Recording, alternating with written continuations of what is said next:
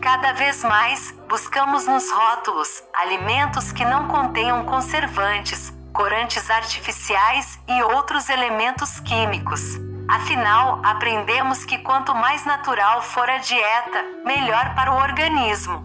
Diante dessa busca por uma alimentação livre de componentes químicos, pode surgir medos e ansiedades que, nem de longe, são saudáveis. Um exemplo disso é que há quem se recuse a comer peixes e frutos do mar, por estarem contaminados por mercúrio, ignorando completamente que a presença desse metal, ou seja, a pessoa deixa de consumir itens ricos nutricionalmente, que conferem mil benefícios para o corpo, por um medo irracional e injustificado.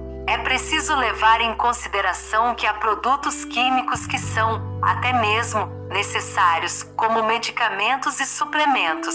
Mesmo os alimentos mais naturais e saudáveis presentes nas prateleiras dos mercados contam com componentes químicos. E tudo bem, o que deve ser considerado é a quantidade presente, além do tipo desses agentes. Este é um assunto tão em voga que, em dezembro do ano passado, o International Life Sciences Institute Brasil realizou o simpósio Quimiofobia: Fato ou Fake? Impacto no seu cotidiano. Nele, o Dr. Edivaldo Domingues Velinida, Unesp, mostrou que, de 2018 a 2050, o consumo mundial de alimentos aumentará em 60%. E, segundo ele, para suprir essa demanda, a biotecnologia é essencial, desde que usada de maneira eficaz e segura à saúde humana e ao meio ambiente. No mesmo evento, a doutora Adriana Ariceto, da Unicamp, explicou que um aditivo alimentar é qualquer ingrediente adicionado aos alimentos, modificando suas características físicas, químicas, biológicas ou sensoriais. A segurança dos aditivos é primordial. Isto supõe que antes de ser autorizado, o uso de um aditivo em alimentos deve ser submetido a uma adequada avaliação toxicológica.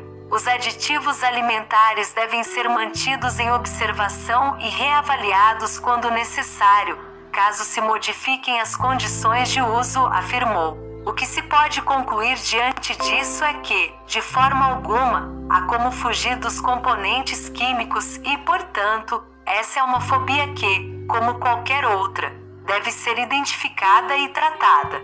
Caso tenha identificado esse medo em você ou em alguém próximo, não hesite em procurar ajuda profissional.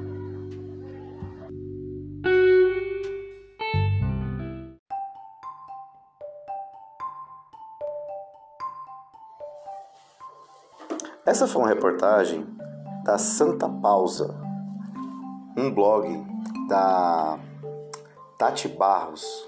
Ela fez essa matéria em 23 de novembro de 2020 mas ela definiu muito bem o que é quimiofobia.